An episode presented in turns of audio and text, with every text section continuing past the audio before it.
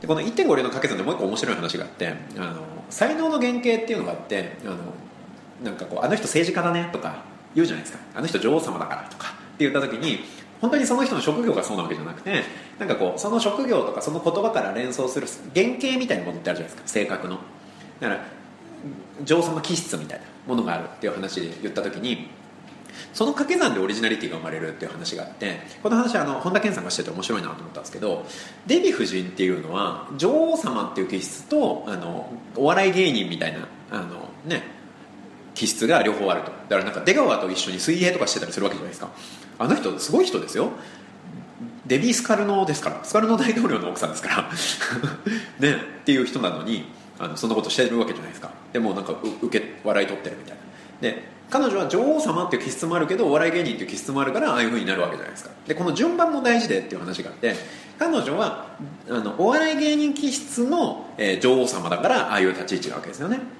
でこれ逆にすると西岡澄子になるんですよ。これ面白くないですか？あの女王様気質のお笑い芸人だと西岡澄子になるわけです。わかります？だからこの順番も結構大事で女王様の要素があるお笑い芸人なのかお笑い芸人の要素がある女王様なのかっていうのでまた立ち位置が変わるんですよ。面白いですよね。だからこういうもんだということですね。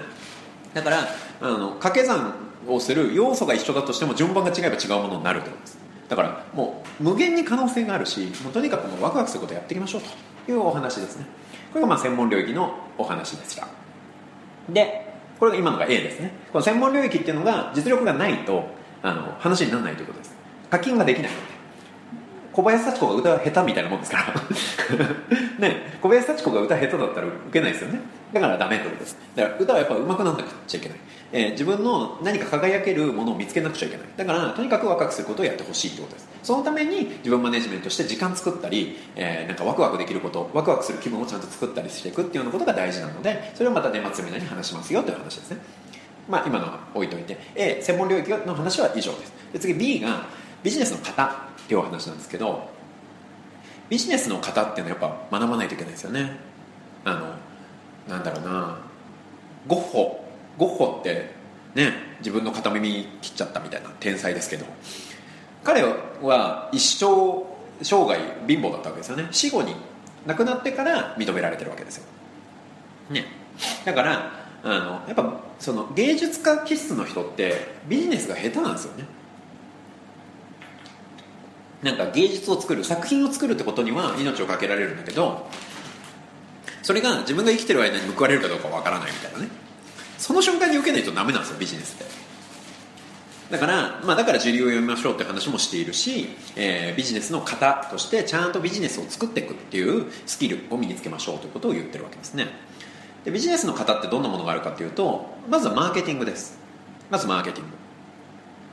マーケティングがわからないとえー、先に進めないです。なんでかっていうとあなたがどんなにいい商品を知っていてもあなたの商品がこの世界にあることを知らなければあなたの商品は買えないからです。どんなにいい商品を作っても、えー、あなたの商品があることを、えー、見込み客の皆さんが分からなければ買えないからです。買えないということは売れないということですよね。だからマーケティング学ばないとどんなにいいもの作ってようがえー、売りに出すとかもしくは自分こういう商品があるこういうことを考えてこういう商品があるんだよってことを伝えていくっていう、えー、力がないと、えー、物を売れないということですよね。ピーター・ドラッカーが言うようにピーター・ドラッカーっていうのはあの経営の神様って言われた人ですけどマネジメントの父かって言われた人ですけど彼は、えー、ビジネス、えー、ビジネスとは顧客の創造であると。見込み客の創造であるということを言ってるわけですね。あの9割はマーケティングだってことを言ってるわけですね彼は。経営者の仕事の9割はマーケティングだと。新しいお客さん作ってくることだったと。いうことを言っていてこれやっぱ重要なんですよね、うん、だから、えー、例えば何かの商品を作った時にそれが欲しい人例えばじゃあ自分がか、えーと、マッサージが超上手だとしましょう。えその時に肩こりで困ってる人たちにリーチしていくことができなかったら仕事にならないですよね。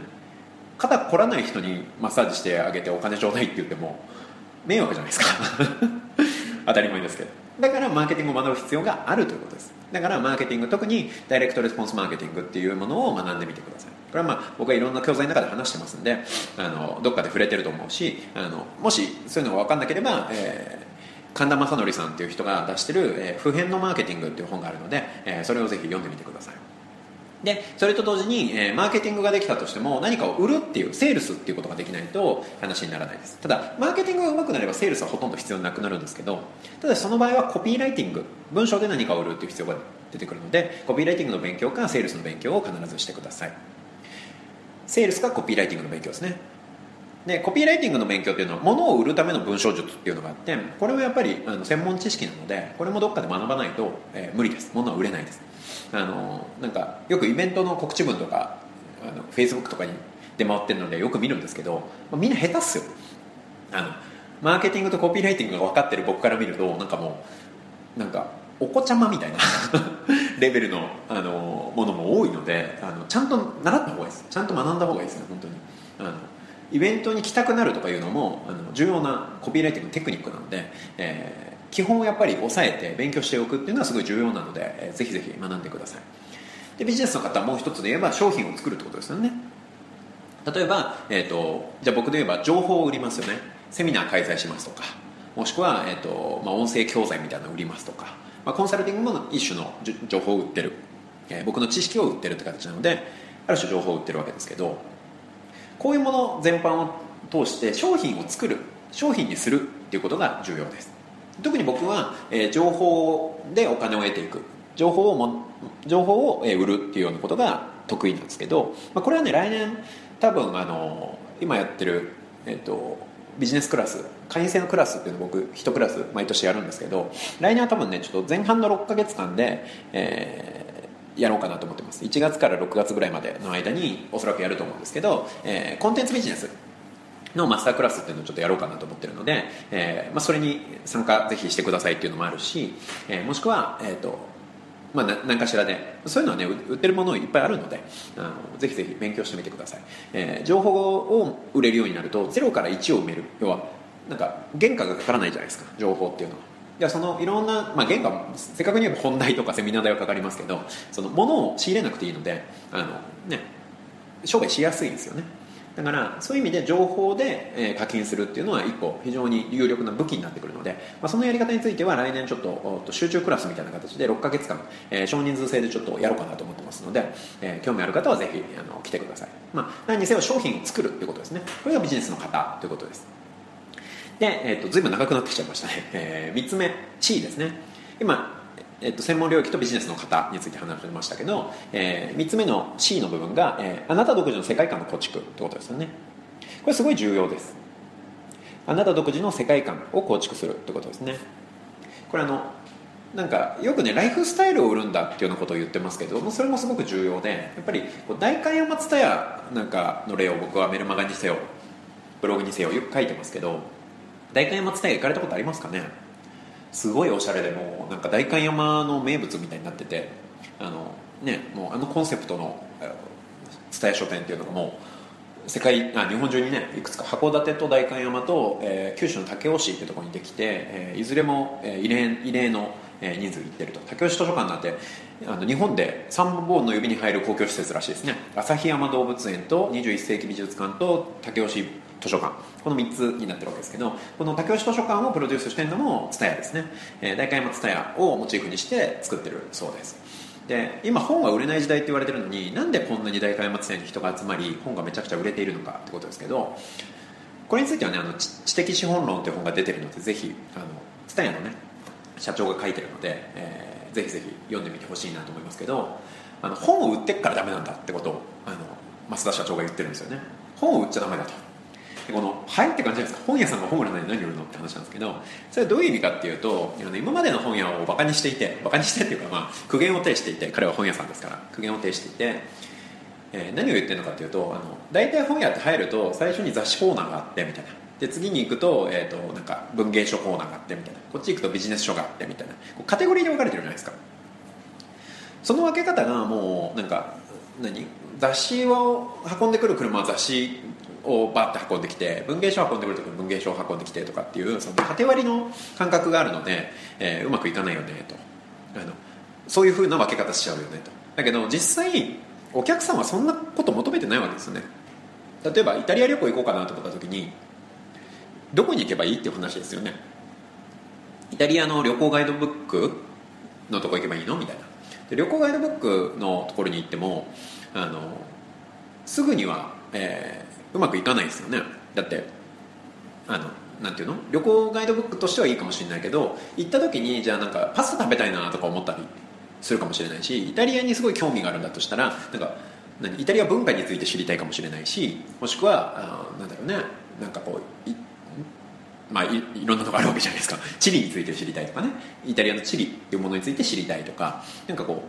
うん、もしくはイタリアだけじゃなくてヨーロッパ全般のことが知りたいとかヨーロッパに、えー、全般で見た時にどうとかもしくはイタリアの歴史が知りたいかもしれない。いろんなことがあるとあった時にそのなんだろうなイタリアっていうものに興味があるのに旅行ガイドブック本を見に行って、えー、パスタのところ見に行ってチリを見に行って歴史を見に行ってみたいなバラバラになっちゃうわけじゃないですか。それがすごくもったいないと。そうじゃなくてライフスタイルを売るべきだっていうことを言ってるわけですよね。だからそのうんと、だから大会山伝え行くと分かるんですけどぜひぜひみんな行ったことない人本当行ってみてください。行くとですねイタリアっていうところにはもうその全部ねそのなんだろう旅行ガイドブック本だけじゃなくて、えー、文化とかがあったり洋服カルチャーみたいなのがあったりもういろんなものがこう提案として一色単に置いてあるのですごい面白いんですよね。あのついつい取っちゃうし読んじゃうんですよ。バリバリ島のガイドブックとか見に行くとバリの宗教についての本があったりとかなんかね一人で楽しむバリっていうのがあったり、えー、なんかいろんな種類のものがあるのですごい面白いんですよ。でついつい手に取っちゃうし読んじゃう。だこういうようなそのなんだろう本を売るんじゃなくてライフスタイルを提案できなくちゃいけないんだと。こういうライフスタイルいいと思いませんかというのを、えー、提案商品を通して提案していくってことが必要でそのためにはただ本を並べりゃいいっていうのだとダメなんだと。そんな怠慢してるから本が売れなくなっていくんだっていうのが増田社長が言ってることで本当まさにそうだと思うんですよね。だからあの今の時代って本を買いに行ってるんじゃないってことですよね。商品を買いに行ってるんじゃないってことです。なんかねあの前にリステアの話しましたけど、えー、リステアっていうセレクトショップがあってそこ行くとあのドルチェガッパーナとかのジャケットとかのセレクトショップなんでいわゆるいろんなものが売ってるわけですよね。でその各メーカーの各ブランドのものが売ってるわけですけど高いんですってリステア行くと。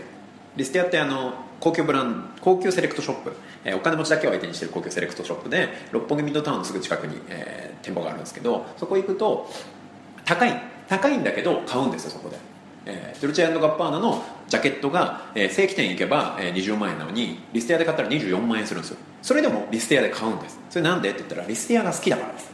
リステアが目指してる世界観が好きだからリステアで買うんです。同じ商品なのにリステアで買うんです。これが重要なところですね。これが世界観の構築ということですね。あなた自身が何を目指してるのっていうのがすごい重要ということです。だから僕以外にもマーケティングを教えてる人とか稼げる人になるとかいうことを教えてる人はいっぱいいるのに僕のところに来てくれる人っていうのはほとんどの人がトモさんから教わりたいと思いましたって言ってくれるんです。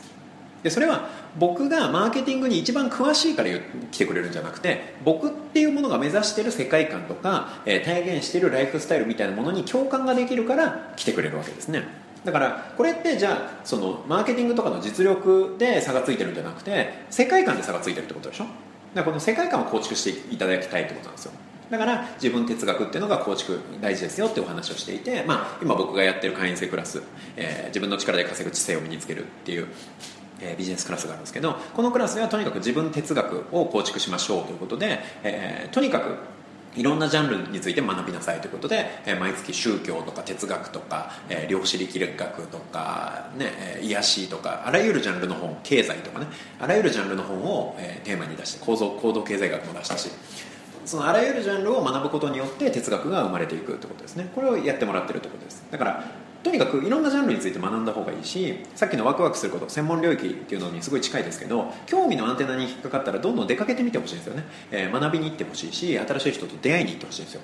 そういうことをしていくことによってあなた独自の世界観ができてくるので、えー、これをぜひやってください。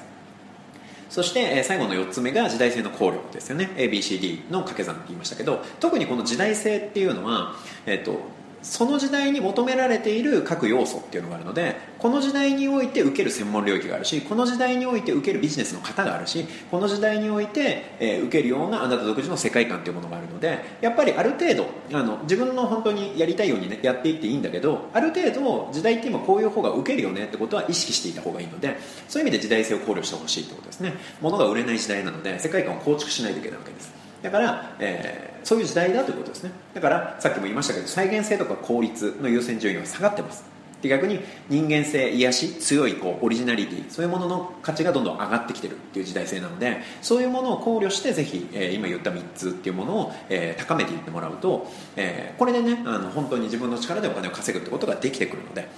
えー、ぜひぜひ、えー、やってみてください、えーこの4つの要素についてそれぞれ専門領域についていろいろ自分で学んでみる。ビジネスの方を作るってことについてちゃんと学んでみる。で3つ目あなた独自の世界観を構築していくためにいろんなことを学んでみてください。本当に。あの経済とか興味ないからやらないとかじゃなくて、えー、ちょっとつまんでみる。ちょっと、えー、つまみをしてみるってことをすると、えー、すごくいいんじゃないかなと思うので、えー、ぜひやってみてください。で、えーまあ、こういう4つのね要素についてそれぞれ努力をしてほしいんですけど、えー、特にねその中でも、えー、これらをねやっていく時にすごい重要になってくるのがやっぱ自分マネジメントなんですよ本当に。それが年末のセミナーでやろうと思ってるんですけど僕会社員時代とかこれを本当に会社行きながらやってたんですよね。会社行きながらこれを本当にやってたので、え朝5時に起きたりとかしてましたからね。5時とか5時半に起きてブログ書いてみたいな。で、えー、奥さん当時の彼女ですね。奥さんのためにおにぎり握ってお金なかったんで自分でおにぎりを炊いてあの奥さんのために玄米のおにぎり握ってあげても持たせて自分も持って。で、えー、お昼はそれ食べてお金節約して、えー、その分また新しくね、えー、セミナー受けに行ったりとかして、えー、ってことをやってました。であのなんだろうな。やっぱり自分で決めたことをやっていくとか、えー、っていうことってある程度ハードだしあの自分で自分をマネジメントできないと進まないんですよねやっぱりなかなか。でこの感覚があるとねあの自分のリズムに乗るって言葉を僕のがセミナーを受けに行ってる木坂さんが使ってるんですけどあの自分のリズムに乗ってるとどんどんどんどん良くなっていくスピードが上がってくるってことなんですよね。だそれをぜひぜひやってほしい。感覚的には上りエスカレーターに乗ってる感覚ですね。自分のリズムに乗っていると自分をちゃんとマネジメントしていい状態で毎日を過ごしていけると上りエスカレーターを歩いてる感じ階段を上ってるって感じじゃなくて上りエスカレーターに乗っていくっていう感覚になれるので、えー、そういう感覚をあのやっていきたいと思ってるんですね。で自分マネジメントでやりたいのが3つの領域があって1個目がワクワクの管理ですね。モチベーションの管理っていう言い方をしてもいいかもしれないけどやっぱあのワクワクを感じるのが下手。好きなことが見つけられないとかワクワクを感じるのが下手とか何かやりたいと思っても続かないとかそういう人って結構多いのでそれについていろんなことを話していきたいなと思ってるというのが1個目です。でもう1個目が、えバイオリズムですね。あの調子がいい時と悪い時で悪い時の対処法みたいなものについて話していきたいなと思ってますね。